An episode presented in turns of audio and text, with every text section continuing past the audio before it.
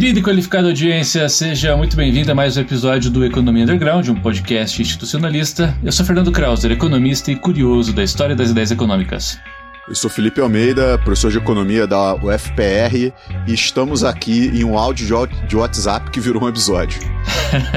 Exatamente, procurando é, expandir as reflexões, né? Aqui é Manuel Ramon, professor de economia da UFABC, ainda na UFABC. Sucesso.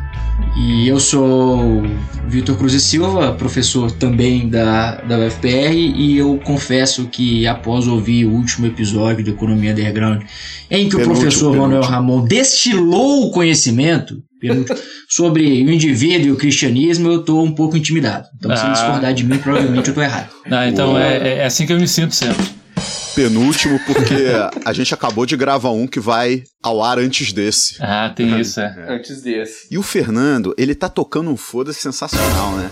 Por quê? O Fernando, ele saiu abrindo o episódio, ele nem falou pro Vitor. Se apresenta depois do Manu e tal. Ele falou: Ah, mas, o Vitor já sabe como é que é. Vambora. É velho conhecido nosso. Vambora, aqui, ele já sabe como é que é. É, pô. Assim, vamos ao natural. É, vocês que são irresponsáveis de me trazer aqui para uma segunda vez. Cara, vamos lá. A gente está sendo irresponsável desde o episódio 1, então tá tranquilo. É, Tem história. 120 e poucos de episódios de irresponsabilidade total.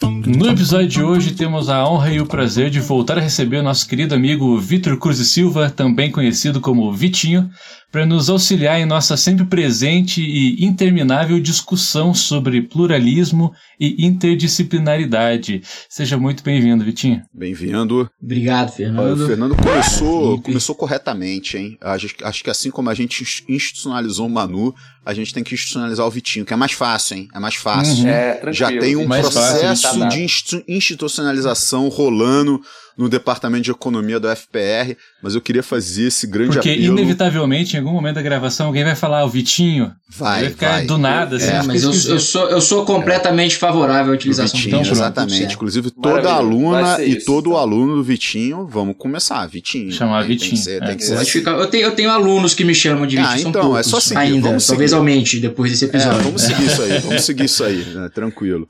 Cara, mas eh, talvez para começar, né, como que a gente chegou aqui, né? A gente chegou aqui é, que aí foi ao ar o, o episódio né, do, sobre, sobre Kuhn, com a fantástica participação professora Marindia Brits, e eu e o Vitor, a gente. Como é que era o nome desse episódio mesmo? Esse episódio, é, esse é nome ficou famosíssimo. É, como é que é? Tem, quem tem Kuhn tem medo. É, inclusive, tem boas chances desse episódio aqui se chamar mais um episódio do Kuhn ou mais um episódio que tiramos do cu. Né? É, Tem aí, boas chances bom. de ser alguma coisa é, nesse sentido. É, então, o. É, a gente, depois desse episódio, eu e o Vitinho, a gente tá falando sobre a, a, alguma outra coisa. Aí o Vitinho falou, pô, inclusive, tem alguma coisa sobre o, o, o episódio do, do Kun. E, e, qual era o ponto, Vitinho, pra gente seguir dali? Teve um, uma questão de discordância, não foi isso? Que tinha a ver com a noção de pluralismo, não era? Você pode nos recordar, por favor? Senta que lá vem a história. É, é, o, o, ponto é a utilização, e aí vocês, né, na, na, discussão de vocês lá, discussão absoluta e completamente bem instruída, vocês utilizam bastante o termo pluralismo, né? E para se referir a questões que, a meu ver, dizem mais respeito à interdisciplinaridade do que pluralismo, na minha concepção, pelo menos.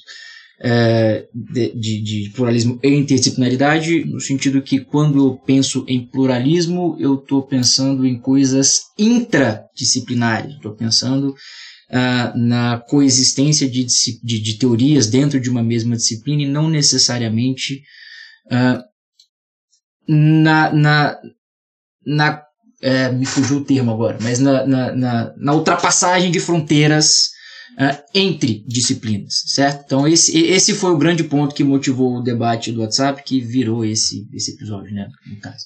E, e aí é importante a gente destacar também para a audiência que assim, a gente a gente aqui sempre é sem roteiro, né? E a gente todo mundo leu Kuhn aqui, todo mundo tem leituras de pluralismo, interdisciplinaridade, e cada um tá dando, é, tá, é, tá dando a sua própria opinião, né, é, sua própria é, perspectiva, né, eu, ninguém aqui vai estar tá certo ou errado, mas a gente está comparando, né, comparando é, interpretações, né, interpretações. E aí eu lembro que a, a minha primeira reação ao, ao áudio do Vitor foi se na afirmação dele ele não estava partindo de uma perspectiva de definir a ciência via método, né, e não via objeto. O que é definir a ciência via método? É você pegar, olha, existem esses três métodos aqui que pertencem à ciência X e não o objeto da ciência X é tal coisa, como a ciência X é, é, é, é trabalhada, é, isso independe. Né? E aí eu lembro que o Vitor falou, não, mas pela sua descrição não haveria então interdisciplinaridade. Né, porque você tá, tá sempre apresent, é, definindo pelo método, né? E aí desenrolou a gente falar um monte de coisa, tal. Eu falei que eu ia mencionar com com Manu, né, com o Fernando essas é, questões e acabou assim, cada um tinha uma opinião e tudo. Cara, uhum. vamos gravar? Vamos gravar o que a gente está falando sobre. A gente está ficando viciado nisso, né? Qualquer discussão boa que a gente participa, a gente, a gente quer gravar, né? Perfeito, não. Eu. eu bom, pra, podemos começar a, a nossa. Rememorar, né? O, o Vitor falou pro Felipe, Felipe mandou o áudio, aí ele respondeu, aí vocês ficaram discutindo, aí a gente ficou aqui, aí falou, vamos fazer tudo. Mas para re repensar um pouco, né? Porque, bom, tudo isso começa então com aquele episódio em que eu acho que uma das questões que estão lá, vamos dizer, a linha que, que o episódio de uma maneira está apresentando é que a incomensurabilidade cuniana não é boa para o pluralismo. Né? Ter essa, ou seja, como está dizendo, as teorias são incomensuráveis. Então, como você vai ser, ter uma abordagem pluralista, uma disciplina pluralista, se há incomensurabilidade? Né? E se há paradigma? Então, o que, que a gente pode fazer na economia? E aí eu acho interessante, já levantando a bola para os comentários, que eu acho importantíssimo, eu. O Vitor. Vitinho! Vitinho. Vitinho, exato, ao, exato. Preciso, professor. Preciso. Vi, Vitinho, ao é, fazer, apresentar uma definição de interdisciplinaridade e pluralismo, eu acho isso muito importante. Porque isso, de alguma maneira, é, ajuda a pensar uns rumos das discussões de método na economia que misturam as duas coisas. Né? Então, o que, que eu um exemplo, eu acho que é um exemplo bom para a gente pensar. O Colander vai lá e me diz que morreu a economia neoclássica. Faleceu. Né? E o que temos hoje em dia, e o Davis às vezes acompanha ele, né? o que temos hoje em dia são um monte de abordagens econômicas, né? que elas têm referências a disciplinas que estão fora da economia. Né? Então todas têm é, teoria dos jogos, tem jogos é, que são desenvolvidos fora da economia, né, comportamental também, né, a economia institucional também, a nova economia institucional também. Né? Então temos o que? Um monte de abordagens em economia que elas têm referências externas de outras disciplinas, então podemos ser interdisciplinaridade. Né? É, é, há uma interdisciplinaridade na economia. E ele está falando, isso é o retrato do que os economistas estão fazendo. Economia é o que os economistas estão fazendo. E o que eles estão fazendo é interdisciplinaridade. Certo? E diferentes interdisciplinaridades. Então acabou a economia neoclássica. Né? Porque não tem nada que os una né? como economistas. Né? A não ser isso. Cada um está fazendo suas coisas. Ele até fala: um sinal da economia mainstream hoje é que ninguém sabe o que o outro está fazendo, ninguém entende o que o outro está fazendo, porque está cada um com referências que muitas vezes são externas ao campo. Né? Essa interdisciplinaridade. Mas aí minha pergunta é basicamente essa.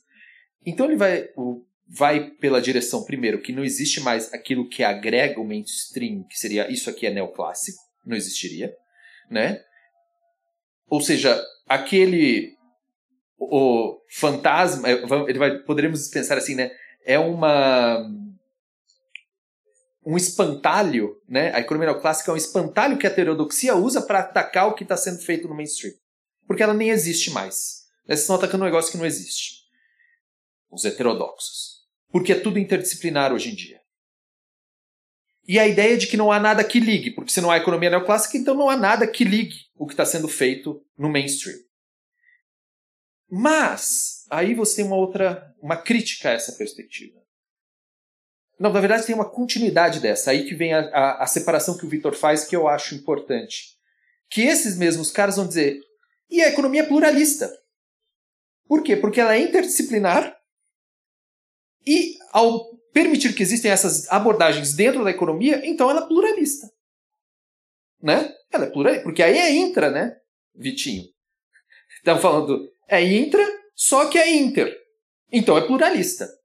E aí vem a nossa posição, que é dizer, ok, é pluralista, mas por que dentro desse pluralismo as abordagens heterodoxas não são consideradas?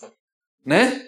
Então é assim, nós construímos o pluralismo que, pensando no mainstream, o mainstream constrói o pluralismo que ele quer para chamar de seu né? e deixa um monte de gente de fora. Né? E fala, não, é intradisciplinarmente, nós somos pluralistas. E o que nos une é que todos nós também temos referências externas. Mas então por que as, a, as escolas heterodoxas não estão lá dentro? Né? Então essa, essa é, vamos dizer, é pontapé inicial para que vocês podem aí comentar, ver o que, que a gente pode pensar isso, refletir coletivamente, né? É, eu, eu acho que, que enfim, dá, dá para puxar essa discussão em muitas direções diferentes. Eu vou tentar não abrir portas demais aqui na, na no que eu vou falar. É, na discussão que, que o Felipe teve aquele dia, uma das questões que surgiu é, foi a seguinte: é, o pluralismo ele pluralismo pensando nessa noção intradisciplinar, ele não requer nenhuma fertilização cruzada, certo? Então, não. pluralismo é simplesmente o coexistência. É simplesmente as coisas existem. Elas não conversam, não precisam conversar entre si. Uhum. Então, assim, dentro da minha casa, dentro da minha casa, minha esposa é uma microeconometrista aplicada e eu sou um historiador do pensamento econômico. É uma família pluralista, mas que eu com frequência não sei o que é está acontecendo na pesquisa dela, com frequência não sabe o que está acontecendo na minha. E tá tudo bem. É, é verdade. Tá tudo bem, tá tudo certo. Então, assim, é uma, é, é uma questão bastante. Quer né, dizer, às vezes não. Família pluralista. Já, e aí, falando em interdisciplinaridade em si, né? Porque mesmo quando a gente vai falar dessas discussões de, de, de rompimento de fronteiras disciplinares, a gente tem diferentes termos para usar. E o, e o interdisciplinar, ele pressupõe alguma fertilização cruzada. Uhum. A gente ainda tem outros dois termos que são a multidisciplinaridade e a transdisciplinaridade, que a multidisciplinaridade também não requer conversa nenhuma. São simplesmente, então, é um antropólogo estudando um objeto, um economista estudando um objeto, mas essas duas coisas não se cruzam. E a transdisciplinaridade já é o, o extremo de integração entre as duas coisas. Então, a, a transdisciplinaridade é quando surge a economia comportamental, quando eu cruzo economia e psicologia. Aí, é, aí surge uma coisa nova. Né? Enfim, a gente está falando de interdisciplinaridade, que não é essa, essa, essa fusão completa, mas que requer alguma fertilização cruzada. É... Eu tenho. Ok, dito isso, eu tenho muitas em alguns aspectos eu tenho muito mais perguntas do que, do que respostas na minha cabeça, assim, né? É, e uma das coisas que eu tentei fazer quando estava fazendo a tese foi avaliar de que maneira é, é, evoluiu essa interdisciplinaridade da economia e, enfim, aí nas principais publicações que a gente entende como né, características do mainstream. É, e aí a gente nota ali que tem de fato um aumentozinho na interdisciplinaridade da economia, mas que é uma interdisciplinaridade ainda muito menor do que de outras ciências sociais, como é o caso da sociologia e da ciência política especialmente. Então a economia ela tem ali uma relação com as outras disciplinas, mas muito abaixo uh, do que a gente verifica em outras ciências sociais. E aí, relacionando isso com o que o Manu falou, esse pluralismo da, da, do mainstream, ou esse, esse alegado pluralismo do mainstream, aí eu acho que tem uma questão que é a seguinte: esse pluralismo ele existe dentro dessas abordagens dominantes, certo? Em economia, desde que se partilhe um método comum. Então, assim, nessa, nessa, nessa, nesse corpo de, nesse corpo de pesquisa que domina a economia via de regra, aconteceu aquilo que o Felipe mencionou, que é a economia ela deixou de ser uma ciência definida pelo seu objeto, deixou de ser uma ciência substantiva para ser uma ciência metodológica, né? Então, o que, que é economia? Economia é a aplicação do método econômico. Eu, a definição que eu mais gosto particularmente é que o Manu falou, que é a do Weiner lá de trás, que, que é economia, economia que os economistas fazem, porque eu tenho dificuldade de definir o que é economia ainda hoje. Mas, via de regra, o que a gente tem é é uma disciplina que se define hoje mais pelo método, ou que se define mais pelo método nesse corpo dominante, do que pelo objeto em si. Eu acho que isso, isso talvez seja o fator que vai justificar esse pluralismo com asterisco, né? Esse pluralismo até a página 2. O pluralismo até, até aqui, eu traço uma linha. Pluralismo até aqui. Passou a usar aquele método. Não, não usa mais o método que eu julgo ser o mais adequado. Pluralismo entre aspas, eu, né? É, exatamente. Eu, isso eu já, já não quero mais. Já não quero que isso esteja no meu departamento. Certo? Uhum. É, é, enfim. Mas nós estamos, hein? Mas nós estamos e nós não vamos a lugar nenhum, hein? Estão ocupando espaços. É verdade. mas, mas nos Estados Unidos são poucos que podem dizer nós estamos que não seguem esse. Exatamente. É, Estados Unidos pensando assim, Eu né? acho pensando na academia Ingla- dominante. Inglaterra eles tiveram uma trajetória um pouco diferente de fato, assim, sabe? Foi é, é, foram batalhas mais sangrentas e com men- menos regra, né? E você tem, principalmente no caso norte-americano, você tem muita questão do desenvolvimento daquela nação, desenvolvimento social, tal, que, que transbordou muito para a academia. Né? Foi muito menos discussão das melhores metodologias e da melhor forma de se analisar os fenômenos econômicos e muito mais não ameace a ordem econômica Uhum. que fez com que se estabelecesse um determinado mainstream. Foi uma disputa ideológica antes do método. Né? Foi, e que é para muito além da economia, muitíssimo além da economia, Sim. que também transborda na, na economia. Mas de fato, de fato, né, Estados Unidos e Inglaterra, é, você vai perceber que você tem algumas universidades que comportam pluralidade.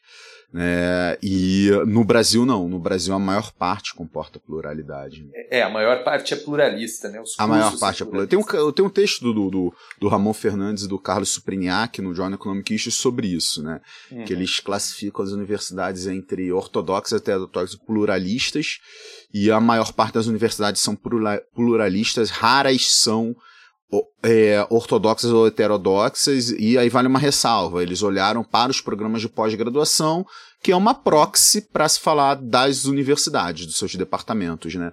Pegando, pegando um pouco o meu ponto, assim, é, da, da questão, ah, quem, quem olha para o objeto econômico tá, tá fazendo economia, assim. E aí um exemplo que eu até cheguei a falar, acho que f- Fernando, não sei, com o Manu, ou com os dois, não sei, que é o nosso último episódio, né, do, do, do ano passado. Último episódio do ano passado? Foi, foi o último Caralho, episódio que do ano memória passado. boa, hein, professor? Que foi o episódio que a, a Magda participou, né, que a gente discutiu Então era o da- último do ano passado, porque essa, é, essa é a por isso que eu sei, dela por isso que eu sei, é. É, que era um, um texto da, da Anna Tsing, que é uma antropóloga, né, da Universidade da, da Califórnia, é, não me lembro bem em que cidade, né, mas é que ela faz estudos antropológicos sobre análise de mercado, né, os valores que estão associados à comercialização de determinado bem, né, e tudo. Eu, eu classificaria aquele estudo como econômico porque ela está analisando o mercado, né? Ela está analisando um objeto econômico, né? Porém, é, se você falar como, se você pegar só um método, como você classifica só um método? O método que ela usa é um método antropológico. né? Então acho que tem, tem, tem duas questões que, e, e a gente confunde um pouco essas duas questões, né? Não no sentido de ficar pouco claro, às vezes fica pouco claro mesmo, né? Mas às vezes é uma questão não, não, não existe o, o objeto sendo analisado sem método, né? E não existe método sem objeto, à exceção dos estudos estritamente metodológicos, né? Mas assim, se você está analisando um objeto relativo a alguma ciência, né? Você tem o objeto que é definido pela ciência e você vai ter a abordagem que comumente é associada a uma determinada ciência. você gera um hábito de pensamento do que é determinada ciência. Sabe? Então, acho que quando a gente faz uma discussão de, de pluralismo, de interdisciplinaridade e tal, a, a gente tem essas questões de hábitos de pensamento sendo colocadas em prática. Então, a gente tem as instituições né, da ciência econômica. Né? A gente tem essas instituições, a forma de perpetuar essas instituições são muitíssimo claras também, né? É, você vai ter aquilo que vai estar sendo ensinado nos cursos, aquilo que vai estar nos principais manuais tal, né? Então a gente pode estar falando, a gente pode estar falando da evolução né, das instituições da ciência econômica. E eu lembro que já faz um tempinho, eu, um outro colega de departamento meu do, do Vitinho aqui, o professor Eduardo Angeli, e um colega meu de, de pós-graduação, Renato Pontes, a gente escreveu um texto a respeito disso e a gente publicou no Review of Political Economy, né, justamente como que você tem os métodos da, de reprodução das instituições científicas de economia. Né? E, e aí eu acho que essa questão do objeto e daquilo que comumente é compreendido como um método de uma ciência, é, a gente sempre está falando um pouquinho das duas coisas. Né? E, e aí isso é um pouco delicado, porque apesar de, na minha questão, né, eu falar, olha, a, a gente tem que definir a ciência pelo, pelo, pelo objeto para a gente não estar tá sendo excludente, no caso da Tsing, ela está fazendo economia. Mas ela está aplicando um método que ele é um método, que ela é uma instituição da antropologia.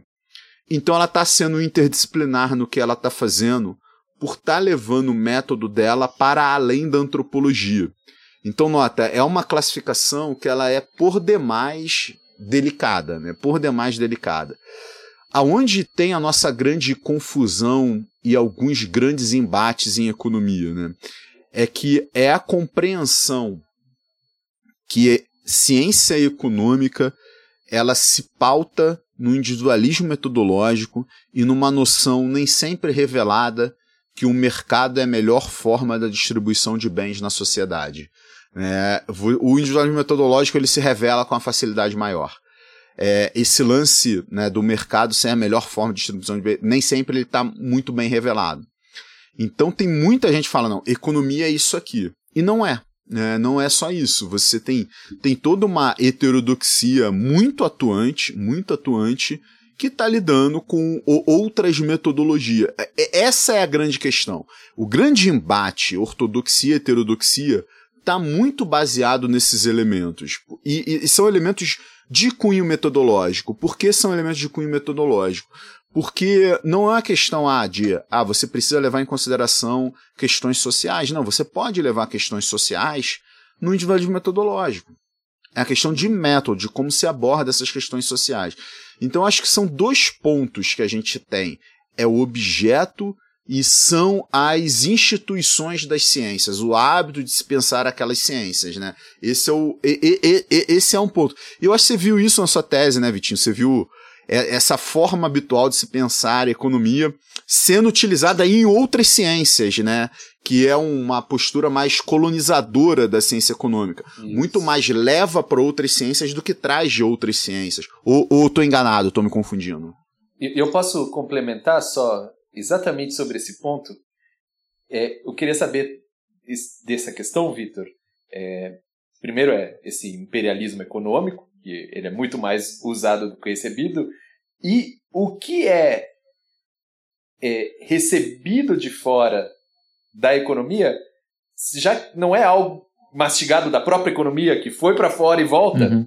Essa é outra pergunta. Fala, não, olha, a gente é interdisciplinar, ó, pouco, mas é e aí você vai ver o que, que é interdisciplinar? Não, é, é algo que já foi colonizado e voltou, né? É o, é o colonizador que foi e voltou e fala: olha, você não usa o cara de fora. E na verdade não é de é, fora. É, nessa discussão, até o evolucionário lá do Malthus e Darwin, né? Que retoma depois ali uhum. na virada do século XIX para o XX. Né? Veio da economia para a biologia, da biologia para a economia, né? Depende. Para quanto tempo atrás você quer voltar nessa discussão? É isso. É perfeito. Eu o ponto, um ponto chave aí é a questão de método, né? Então assim, porque assim, disclaimer, disclaimer importante. Eu sou um entusiasta em, da, da questão empírica na economia, dos estudos empíricos, da virada empírica que a economia sofre a partir dos anos 70. É, eu sou, enfim, bastante, bastante entusiasta dessas, dessas questões. De maneira alguma, eu acho que não deveria ser esse o caso. Mas, quando isso acontece, a gente passa a ter essa definição pelo método, né? essa deficiência que define mais pelo método que pelo, que pelo, pelo seu objeto. E aí surge a questão do imperialismo. Por quê? Notem, se eu tenho uma disciplina que se define pelo método e não pelo objeto, qualquer que seja o objeto ao qual eu aplique aquele método, está no escopo da minha ciência. Então, assim, não há qualquer coisa que caiba dentro do, da minha avaliação metodológica, daquele método que eu defini, ele é passível de ser avaliado por, por aquilo que eu proponho. E aí, muito do imperialismo é isso, né? Então, a economia, o imperialismo aí outra questão semântica que eu, que eu sou, aí já é, aí já é ser chato demais. Pluralismo e interdisciplinaridade é uma questão mais sensível, mas aí já, é ser chato demais. Mas é, imperialismo da ciência econômica, né? E não imperialismo econômico propriamente uhum. dito, porque imperialismo econômico é aquela coisa que a gente vê lá no final do século XIX, que vai gerar a Primeira Guerra Mundial e afins. É, mas o imperialismo da ciência econômica é isso, é a economia utilizando o seu método para estudar problemas de objetos que originalmente são uh, referentes a outras disciplinas. Então eu vou virar para a questão do crime, que é um problema social, e vai surgir a economia do crime. Aí o Gary Becker é um grande personagem, né? Todas as aplicações da economia para outras áreas. Então, ah, eu vou. Por que, que, as pessoas se casam? As pessoas se casam porque isso faz sentido para elas, maximizando a sua utilidade. Então, a economia da família, ela vai ter esse, essa noção maximizadora também. Comportar todo o comportamento do agente, e o Becker diz isso textualmente, todo, todo e qualquer comportamento do agente ele pode ser resumido a um cálculo maximizador, certo? Toda e qualquer decisão que ele tome é uma é, decisão maximizadora. E daí vem esse imperialismo, que eu consigo estudar qualquer coisa, basicamente. Qualquer, qualquer coisa que envolva o ser humano, eu consigo é, estudar utilizando o método da economia. E, e aí o que o, aquilo que o Manu chama a atenção é, é, é chave, porque eu até brevemente menciono isso na, na minha tese, mas o que é economia? Eu, eu, eu, não fiz esse estudo aprofundado, tá? Esse estudo ele eu queria ter feito na tese, não consegui fazer na tese, queria fazer na sequência, não consegui fazer ainda. Um dia vai que isso vai que isso é feito, né? Vai que um dia sai da gaveta. Mas da gaveta não, porque nem tá feito. Vai que sai do, do dos planos mesmo. Da cabeça. Da, da, da, cabeça. cabeça vai cerebral. que é, vai que vai pro papel, não que sai do papel, não, vai que vai pro papel. Boa. É, que é uma espécie de, e aí eu uso esse termo que eu não encontrei nada a respeito, mas o termo que eu uso é de imperialismo reciclado, né? que é a ideia que a economia joga para outra disciplina. Isso acontece muito com a ciência política, então a teoria da. da, da. O, o, public choice na ciência política nos anos 80 vai se tornar bastante influenciado pela economia. E aí depois a economia cita a ciência política, mas ela está citando a ciência política que bebeu na fonte da economia. Então até uhum. que ponto eu estou de fato trazendo elementos da ciência política para a economia e até que ponto eu estou só trazendo uma questão reciclada, uma economia reciclando aquilo que ela própria exportou. É, então isso é um fator, isso é um fator que eu, pro qual eu não tenho uma resposta. Eu, é, mas uh, quando eventualmente esse estudo for para o papel, eu vou partir da hipótese de que isso acontece bastante. Que hum. boa parte dessa, desse aumento das citações da economia às demais ciências sociais, ela utiliza desse princípio de reciclagem de elementos oriundos da economia, na verdade, que tem origem na, na economia. E aí, nesse caso, é uma interdisciplinaridade que não é plural, né? É isso? Ou eu estou confundindo? Porque você está reforçando uma perspectiva que você já tinha ela num primeiro momento, através de outra ciência. Não? Eu tô, tô pensando, na verdade. É, eu acho que isso não me permite dizer nada em relação ao pluralismo a priori. Assim. Acho que eu não consigo chegar a conclusão nenhuma em relação ao pluralismo em função dessa reciclagem. A gente pode questionar se é ou não a interdisciplinaridade de fato. Uhum. Mas eu fazer isso não quer dizer que eu tenha uma disciplina que seja monolítica. Eu posso ter diferentes abordagens dentro dela, uma delas foi e voltou. Isso, não quer dizer que ela não seja pluralista. Entendi, entendi. Isso. Tem que ver como voltou também, né?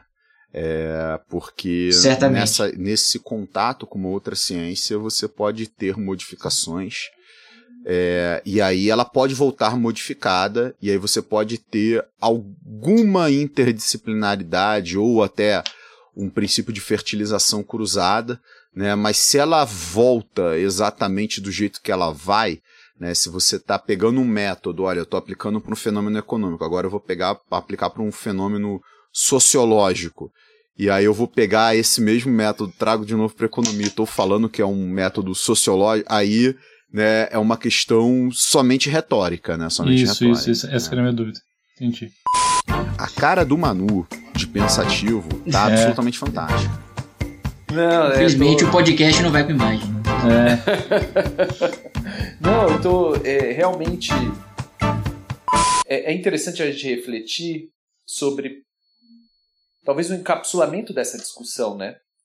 Porque que a gente, pensando nos autores que estão, assim, mais ou menos a gente tem uma ideia de pluralismo que um economista heterodoxo teria. Eu acho que a gente muito bebe no Caldwell para isso, que foi um dos primeiros caras que falou sobre isso nos anos 80, que é vive e deixa viver, né? Vive e deixa viver e é bom, né? É bom isso, não é ruim. Ciência boa é ciência pluralista, né? Então, tipo, tem muitos exemplos na própria física, na biologia, de abordagens que são incomensuráveis, né? E que respondem bem a que- às questões às quais elas buscam responder, certo? E, então isso existe na física, isso existe muito na biologia e se vive assim, né? Na economia, quando a gente vai pensar, ou seja, a ideia de boa ciência da economia não envolve isso, é uma teoria única, né?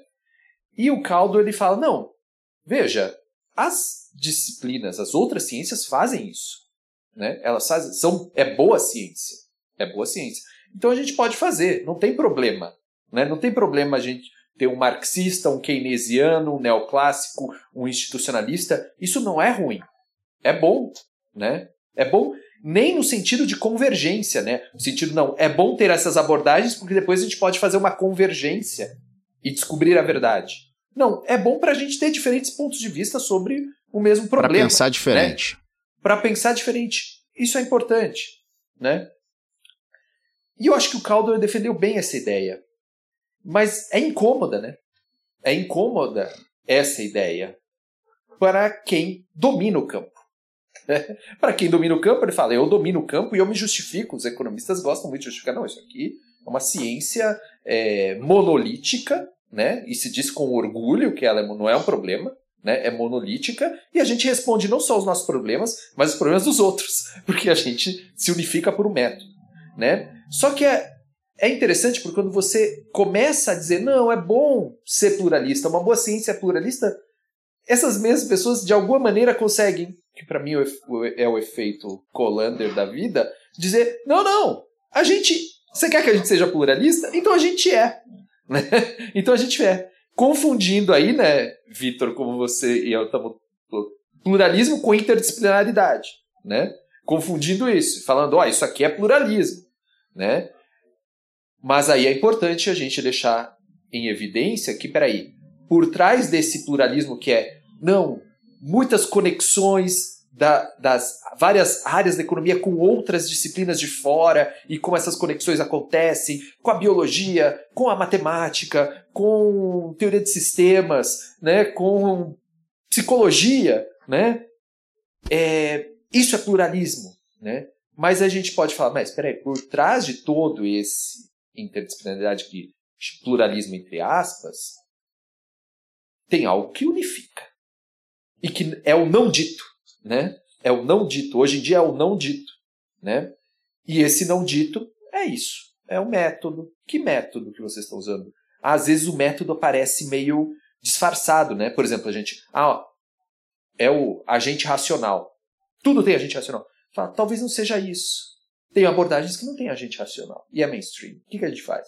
Ah, mas tem uma visão de comportamento instrumental humano que Pode não ser agente racional, mas é instrumental e está lá, né?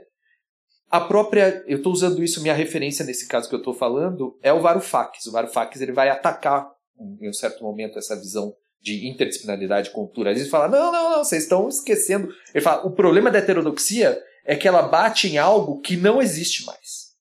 Né? Ela fala: ah, não, agente racional. Mano, não existe mais. Mas tem algo lá. Certo?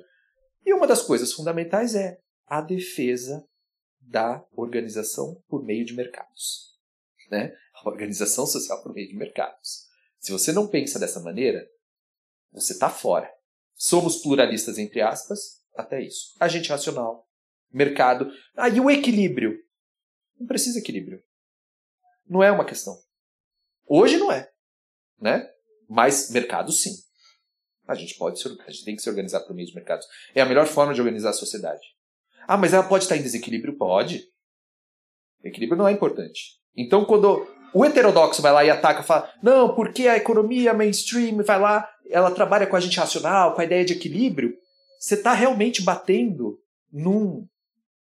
É... No passado. É. Isso. No, no manual. Isso, no né? passado. E isso ajuda para os caras dizer, não, a economia neoclássica morreu, então está batendo nessa, nesse morto. Né? Sem se dar conta quais são esses princípios do mainstream agora, que se diz pluralista, mas não é. E por que a porta está fechada para a heterodoxia? A porta está fechada para a heterodoxia porque tem esses princípios que a heterodoxia não identifica de maneira clara, certo? Metodológicos dele e ideológicos, principalmente, que não é para a gente entrar. Né? E isso é o ponto. Porque, ah, não, tem que matematizar. Tá. Economia evolucionária e Nelson Winter, que a gente é crítico, é matematizada. E aí? Muito do pós-keynesianismo é matematizado também. É matematizado. E não vai entrar. Não vai entrar. Ah, não, porque vocês têm que é, formalizar. A forma... O pós-keynesianismo tem muita formalização. E aí? Não vai entrar. Certo? Então, é esse essa chave que é do que entra e que não entra. Né? Que eu acho que a gente tem que discutir isso com mais clareza é, nos cursos, nas discussões, na pós-graduação, porque às vezes parece que não tem chave. E aí vem as discussões, sinto muito, porque a gente tem que falar nele, né? Do Hodgson. né? Porque aí o Hodgson vai vir exatamente nessa mesma onda, falando o problema da heterodoxia é que ela é ideológica. Né? Porque ela é ideo... é o problema da ideologia, o problema é que ela é de esquerda. Pare! E ela, isso, isso não pode interferir na análise econômica. Então abre espaço para isso, porque o outro não é. O outro não é ou não identificamos como tal. Né? Essas são as ideias, essa coisa que eu fiquei pensando quando a gente estava falando. Né? Será que não é encapsulada essa discussão? Será que não está encapsulada a discussão de ah, o mainstream é plural? Talvez não, né? Eu, eu, eu, tenho várias coisas para falar. Eu só quero saber se o, o, o Fernando estava meio indignado ali. Se o Fernando quer falar alguma coisa antes ali, não? Não, não, não tava indignado com o Rodson. Mas é. Ele ah, se controla. Ah, sim, sim, eu, eu, percebi, eu percebi, eu percebi. É, deixa, deixa eu ver se ele precisa desabafar. A gente tá acostumado. Esse elo que, Vai que ele precisa que o Manu tem com o Rodson às vezes gera algum desconforto. Gera.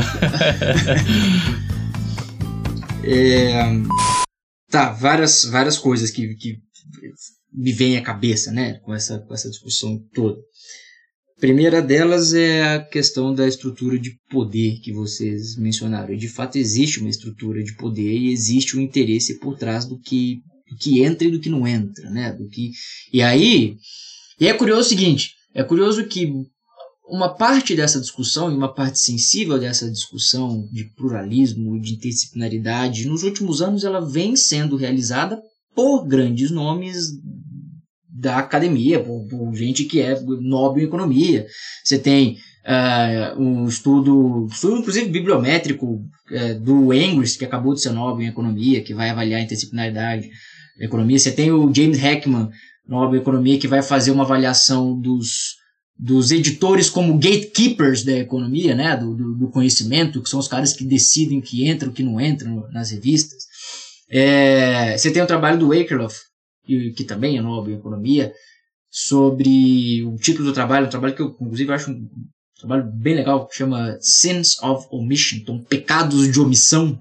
Ele vai tentar entender por que, que algumas coisas entram na economia, outras coisas têm menos espaço, e aí ele vai ter diferentes hipóteses. E uma das hipóteses é justamente que existe uma estrutura de poder consolidada que não tem interesse em que certas coisas entrem economia. E uma outra, uma outra importante é a seguinte: a partir do momento que você sinaliza para pessoas mais jovens que isso aqui é economia, você acaba gerando um viés de seleção, né? Só as pessoas Uhum. que têm um interesse maior nessa questão formalizada é que vão é, acabar trilhando esse caminho. Então, esse é o, é trabalho. O- a 2021, perspectiva institucionalista é a partir do momento que você inseriu o hábito de pensamento na cabeça da pessoa, ela vai se agarrar a isso de uma forma absurda, que tem um princípio de consonância cognitiva aí, né?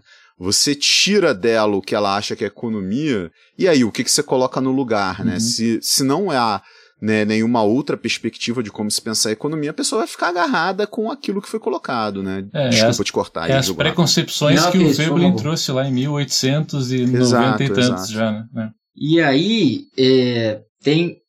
Eu acho que mais, mais relevante do que ver o que entra nessa discussão é como as coisas entram nessa discussão. Porque Schumpeter. Schumpeter é um cara que está orbitando nos centros mais relevantes da economia no tempo dele. Schumpeter é um dos fundadores do Econometric Society. Schumpeter é professor de Harvard.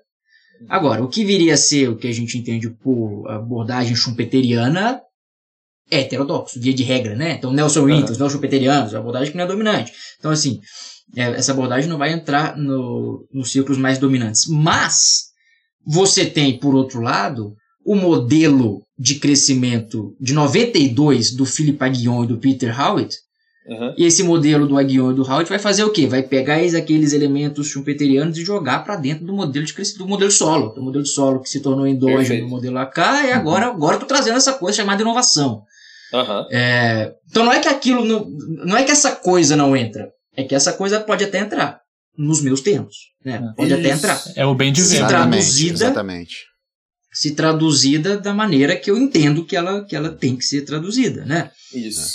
Tanto E aí, que- inclusive, esses modelos se, se denominam neo-schumpeterianos também, né? Então, assim, a gente tem dois, duas abordagens neo-schumpeterianas. É O confuso isso. Isso é E o muito Aguillon e o confuso. Howard. É, Pois é, mas são dois neo-schumpeterianismos. é. Perfeito. O- É, e são coisas bastante Não, distintas. tanto que o Schumpeter entra, né? Mas aquele neo-schumpeterianismo, Nelson Inter, Dose, Freeman tal, e isso não entra, né?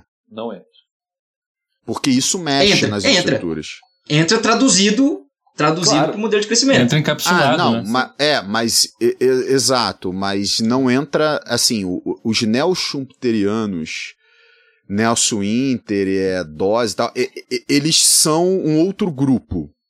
É, eles não Sim. são um grupo Sim. mainstream, né? Eles não estão é, com essa galera mainstream, que é a, a metáfora da, da festa que o Manu utiliza, né? Do bar. Eles não estão no mesmo bar, assim. Ele é um outro grupo em outro bar fazendo outras coisas, né? O Schumpeter entrou, né? Mas o Schumpeter era, era, era um indivíduo atomizado por causa das suas próprias ações, né? Fazendo com que a dinâmica do capitalismo fosse tocada tal. Não tinha uma questão de um, um sistema por detrás organizando isso, como para os neo-schumpeterianos tem, né? Uhum. Para um tipo de Só mais um ponto. Vai fundo, vai lá. Exatamente. Só mais um ponto que o, em relação ao que o Manu tinha falado de heterodoxo e pluralismo. É, tem um texto, não vou lembrar o primeiro nome do autor, mas o sobrenome dele é Jackson, tá lá no, na Review of Radical Samuel é o Jackson. Acho que não.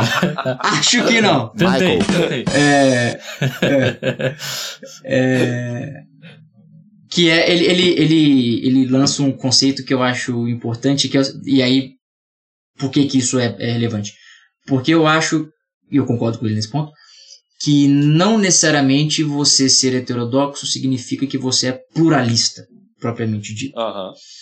e aí ele tem o conceito de pluralismo estratégico. O que, que é o Aham. pluralismo estratégico? O pluralismo estratégico é o seguinte: eu sou pluralista até. o- Eu sou pluralista enquanto a minha disciplina não é a dominante. Mas o que, que eu quero? Qual que é o meu ideal? O meu ideal é tomar o trono da teoria dominante. E quando eu for, e quando eu ocupar o trono, eu vou pisar nas outras igual. Eu não, eu, quando eu for a teoria dominante, eu não quero saber de outras teorias. Então eu não vou ser pluralista coisa nenhuma. Eu só sou pluralista enquanto eu estou na posição de, de desvantagem. E a gente vê, e, e tem, e, né, tem bastante gente, tem bastante é, nome importante de abordagens heterodoxas que, que são mais pluralistas estratégicos do que pluralistas de fato. Você não faz é, ideia. É, genuínos, né? O gancho que você fez com o episódio da semana passada, que a gente acabou de gravar, é que a gente. que você não sabe qual é. A gente analisou sei, exatamente isso a partir de um filme chamado Triângulo da Tristeza. É, que era uma. Que é um filme horrível e continua os altos. Cara, eu acho que ele demora a começar. Ele demora, ele demora começar, a ficar é. bom, assim, sabe? Mas eu, eu gostei da mensagem, não achei a mensagem ruim. Que o ponto é, as pessoas vão atuar da mesma forma em lugares diferentes, mas você muda a estrutura de poder. Né? O que você está falando é que tem alguns heterodoxos que, assim, eles atuariam exatamente como o mainstream atua se estivessem lá. Cara, eu não tenho dúvida disso. Eu não tenho uhum. a menor dúvida disso, assim, sabe? Como também isso norteia muito o, o, o debate sobre o que é pluralismo, né? Teve uma vez, né, num congresso da IK, que o saudoso Fred Lee, né, ele teve uma pequena discussão com o amigo do Manu aí, o Geoffrey Hodgson, que o Fred Lee ele estava defendendo, né, uma postura pluralista. E o Rodson, ele destacou o seguinte ponto. Mas se você quer ser pluralista, isso deve envolver um mainstream, porque um mainstream é uma forma de fazer economia, né? Então o Rodson está numa perspectiva de um pluralismo ipsis literis, um pluralismo sim, é bastante que você está pegando o termo e você está aplicando com uma força muito grande, né? O ponto do, do, do Fred era, olha, mas a, a questão é, o, o mainstream tem o seu espaço. Eu estou defendendo um pluralismo para que abordagens não mainstream tenham espaço. E, existe uma questão sociológica da coisa. Existe uma questão do, dos espaços que são ocupados e os poderes associados ao espaço. Né? Então, quando a gente está falando dessa questão, e, e, o Fred me convenceu, tá? É, o, quando a gente está falando dessa questão, olha, o, a, temos que ser pluralistas e todas as abordagens têm que ter espaço, eu acho ela super legal no papel. Né? Na prática, a gente tem que levar em conta que espaços já são ocupados e que muitas vezes você tem pessoas que ocupam espaços e reprimem as outras abordagens. Cara, isso acontece em, em vários, vários, vários lugares sem a menor sombra de dúvida, assim. Eu e Vitinho, a gente tem colegas de departamento que pensam dessa forma, que tem que oprimir quem faz economia diferente mesmo. Gente, e aí você fala, pô, mas vocês estão, estão falando que vocês trabalham com pessoas que lidam com mainstream, que gostaria que o departamento fosse só mainstream. É mais complicado do que isso. É mais complicado do que isso. Primeiro, um disclaimer importante. A gente trabalha com uma série de mainstreamers que tá ok a pluralidade para esse pessoal. Esse pessoal simplesmente, ó, eu não entendo exatamente o que você faz, mas faz aí, você tá fazendo bem feito, aparentemente, né? Faz aí, cara, segue tocando tua vida, eu vou tocar a minha e vamos trabalhar junto. Essa é a regra no nosso departamento, pessoal mainstream. Mas tem um pessoal mainstream que, que é mais radical do que isso, que é, que é o seguinte: o departamento todo tinha que fazer mainstream e como eu faço. Se não é exatamente como eu faço, tá errado. Então, assim, existe uma questão de embates dentro do próprio mainstream. Se você muda a, a, a, lente de aumento, tem uma grande questão de, de, de, desses embates. E isso atrapalha o pluralismo não mainstream também. Porque você teve agrupamentos. Tem institucionalistas, cara, eu quero fazer economia institucional. Eu não quero saber de marxismo, pós-keynesianismo, raio que o parta. E tem aqueles que falam, não, pô, vamos, vamos, o Fred, né? Vamos gerar espaço para as abordagens que não têm esse local de privilégio. Então, essa questão de pluralismo tem que ver um pouco essa perspectiva sociológica. Se não, se você não levar a perspectiva sociológica em consideração, você está tendo uma perspectiva pluralista conservadora. Ela vai deixar as coisas do jeito que estão. Por quê? Porque o poder vai continuar sendo exercido. E as coisas vão ficar do jeito que está. Aí há a sugestão que o debate pluralista é um debate pluralista né, de é, retóricas. Eu vou apresentar uma retórica aqui pró-pluralismo, mas eu não vou de fato estar mexendo no pluralismo. Lembrando do Vitor, quando ele falou, né, o, esse Do pluralismo. Vitinho? Lembrando de É, quem? É, Ah, Vitinho, o Vitinho, Vitinho. ah, tá. Vitinho. É, que eu sempre tenho um texto do, do Paul Davidson que é brutal, que ele, pós-keynesiano lá, tá tudo para ele. Não, podemos ser todos pluralistas, o texto é isso. Desde que a gente tenha como grande referência a teoria geral. Então, tipo, e as abordagens têm que criar teo, que ele chama teorias acessórias à teoria geral. E aí sim a gente consegue explicar até o mundo feudal com a teoria geral. Sabe? Então é tipo, eu explico tudo. E também o exemplo disso, mas não tem poder, né? Então é, é- essa, essa é uma questão importante. Mas eu, eu gostei da nossa discussão de termos che- ter chegado a essa questão de é uma questão de poder, Uhum. né? O que é ensinado, o que é premiado, o que é, se torna hegemônico está lá não por uma questão metodológica, Não é por mérito, né? não por, não por mérito, mas ou por mérito dentro daquilo que se permite fazer, Isso. né? Eu acho que é, que é mais importante.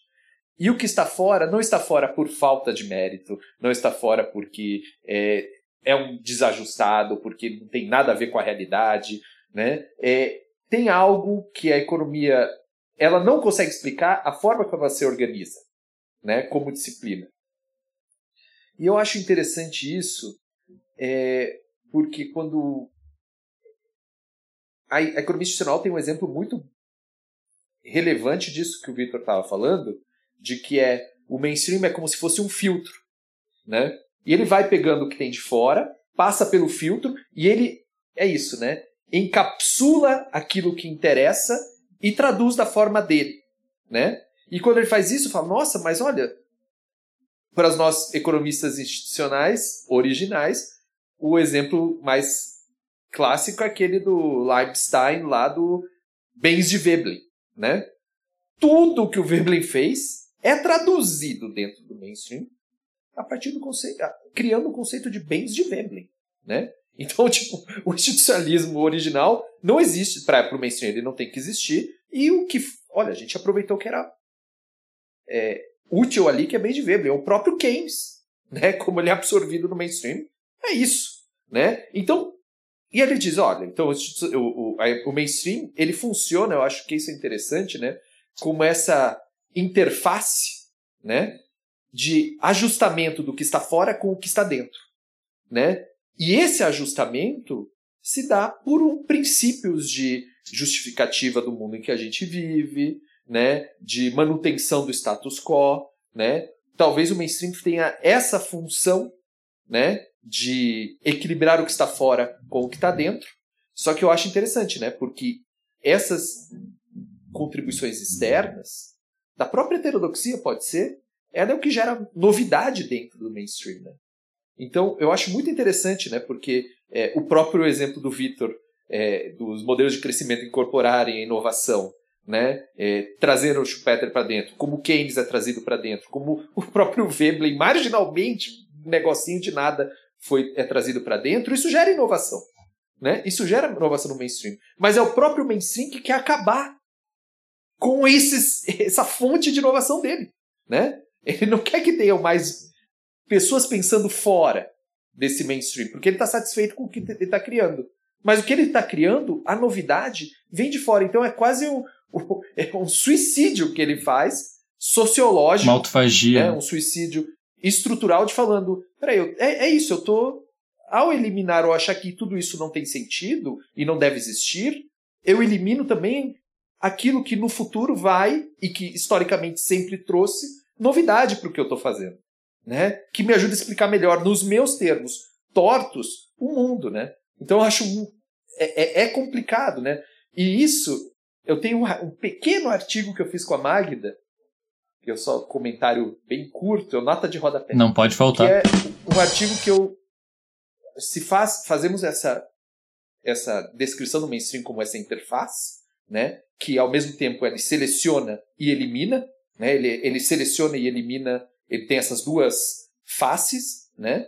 Mas como isso é uma característica dentro da nossa sociabilidade capitalista, pensando, por exemplo, a, a biotecnologia, né? Com a biotecnologia, ela utiliza o, o, o mundo natural, o meio ambiente, como algo que ela seleciona aquilo que interessa, traz para dentro. Então, vou selecionar genes, né, para produzir mais, sei lá, bota um gene de uma mosca numa semente porque ela vai produzir mais com esse gene, né?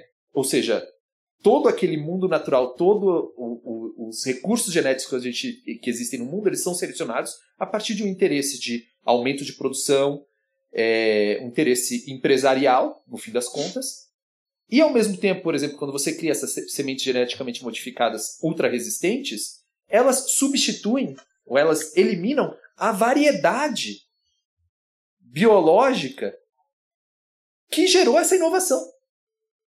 Né? Então, isso, você fez sementes é, geneticamente modificadas de milho. Para fazer isso, você teve que se utilizar daquela variedade que existia na natureza.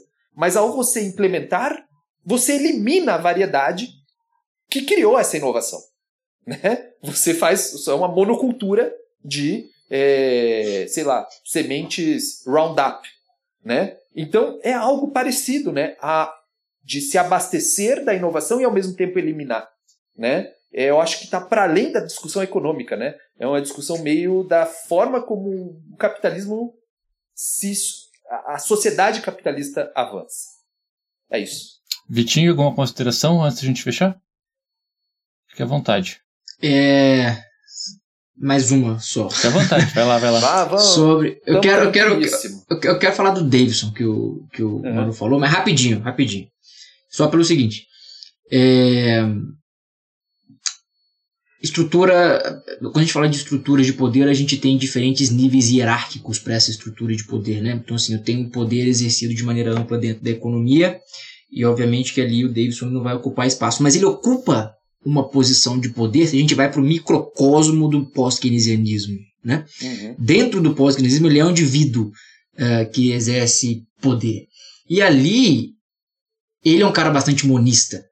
Ali ele é um cara que vai ser absolutamente contra a formalização dos modelos e vai negar que os modelos possam ser formalizados. Então, o próprio Da- o, o Davidson, ele, é, ele não é pluralista quando ele pensa para fora do pós-keynesianismo, ele está pensando na economia e nem para dentro. Mesmo para dentro, aí é o exemplo do que o Felipe falou, aquela pessoa que fala assim, ó, a gente tem que fazer uma economia que é pós-keynesiana e é pós-keynesiana do meu jeito. Certo? Só existe economia Isso. pós-keynesiana se ela for feita assim.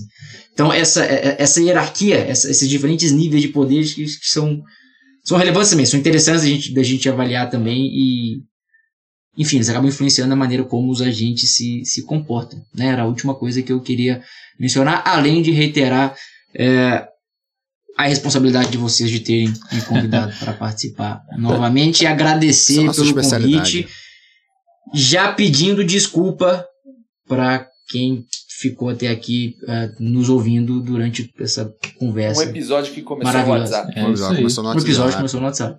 Muitas Certamente. coisas no mundo contemporâneo estão começando no WhatsApp. Exato, exato. E infelizmente sempre tempo é uma questão, né? Mas como Vai eu falei já na Fernando. Puxa- introdução. Puxa, o fim, Fernandão. Fernandão tá desesperado pra puxar Não. o fim. Puxa o fim. Mas é que como eu já falei na introdução, esse é um assunto interminável. A gente não esgotou muita coisa aqui hoje, a gente só trouxe mais ah, insumo para pensar, né? Então acho que, Além de agradecer a presença hoje, eu deixar claro que terão outros convites no futuro. Né? É sempre muito bem-vindo. Nunca, se vai, nunca vai se safar, nunca. O ônus é todo da audiência.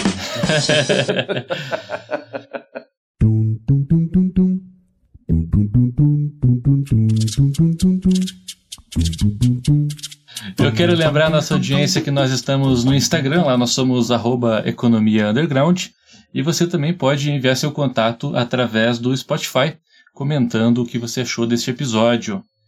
Felipe, Manu, Vitor, temos abraço?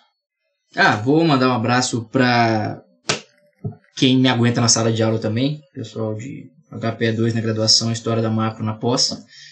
É, E manda um abraço para a senhora, minha esposa também, que é uma ávida ouvinte do Economia que legal. Sensacional. Um abraço aí pro pessoal do Vitinho, então. Vou, vou dar um abraço é, intertemporal Né? Um abraço pro Newton Grácia da Silva, que vai defender o doutorado, eu sou banca, na segunda. E o trabalho é bom, até o que eu li até agora é muito bom, mas ele não defendeu. Então eu já parabenizo ele pela banca e pela defesa de algo que ainda não aconteceu, mas quando ele escutar esse episódio já vai ter acontecido. Opa, Fantástico. Então parabéns. sensacional. Newton, agradeço o convite também para a banca, para, parabéns. Simone de Deus, que foi a, orienta- a orientadora, e obrigado pelo convite. Fantástico. Sucesso. É isso, pessoal. Mais uma vez, muito obrigado, Vitor.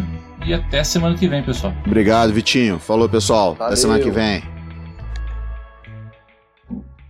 Pô, não, não, vai de, não vai deixar o, bre- o beijo da.